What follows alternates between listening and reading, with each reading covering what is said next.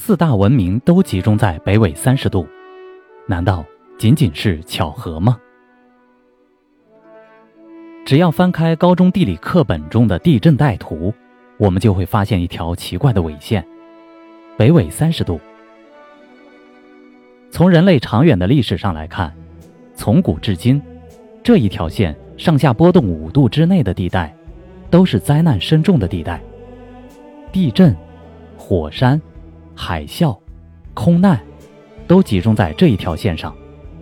而且，四大文明古国。都是在北纬三十度附近崛起的。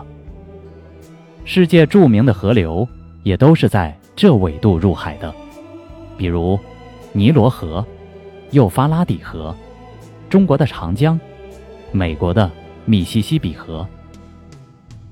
世界难解的未解之谜，也大多数集中在这一纬度。比如，精确建在世界陆地中心的金字塔。令人难解的狮身人面像，神秘的北非撒哈拉沙漠达西里的火神火种壁画，死海，巴比伦的空中花园，传说中的大西洲沉没处，以及令人惊恐万状的百慕大三角洲，让无数个世纪的人类叹为观止的远古玛雅文明遗址等。为什么会出现这样子的情况？难道仅仅是巧合吗？北纬三十度，北纬三十度线是飞机、轮船常常出事的地方。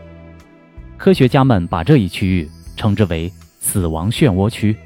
比如，这一线附近有百慕大三角洲、日本的龙三角。科学家们发现。不仅北纬三十度线具有五个异常区域，南纬三十度线也有五个异常区域，而且等距分布，形成十个异常区域。如果把这些异常区域连起来，整个地球就会被划分为二十多个等边三角形。在北纬三十度线附近最典型的建筑未解之谜，就是埃及的金字塔了。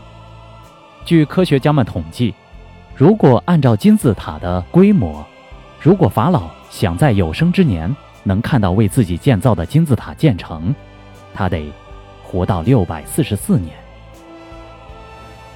而北纬三十度附近的喜马拉雅山也是很典型的一个例子。青藏高原附近的地壳活动最为活跃，这才能引起喜马拉雅山的隆起，而喜马拉雅隆起。一定因为地球上某些大陆沉没了，造成的冲击力，才能使喜马拉雅山隆起。而无论是圣经，还是亚里士多德提到的亚特兰蒂斯，到底有没有存在？这，一直给人类留下了一个很大的谜团。而在北纬三十度，也形成了很多景观，比如钱塘江大潮。神农架、黑竹沟、死海、马里亚纳海沟、鄱阳湖等。我们人类有文字可考的时间，也不过就两千多年。可是，七千多年前的埃及人却建造了金字塔。大西洋的海底却发现了一点一万年前的精致铜器。世界各地发现的两万年前的铁钉。三万年前的壁画，和四万年前的牛羊骸骨中穿过的弹孔，这些相互矛盾的历史，一直指向一个事实：人们有理由相信，比我们更先进、更高级的文明，在三到四万年前曾出现过。可能是由于某种原因，导致那个高度发达的文明。一夕之间，突然灭绝了。北纬三十度，在世界战争史上也留下了许多痕迹。二战时，美军潜艇在北纬三十度的海域中，有五分之一的非战争原因失踪，多达五十二艘，更别提空中失踪的飞机了。总之，在北纬三十度这条线附近发生的奇怪的事数不胜数，绝对不仅仅是巧合。希望有一天，科学家能够把它解开。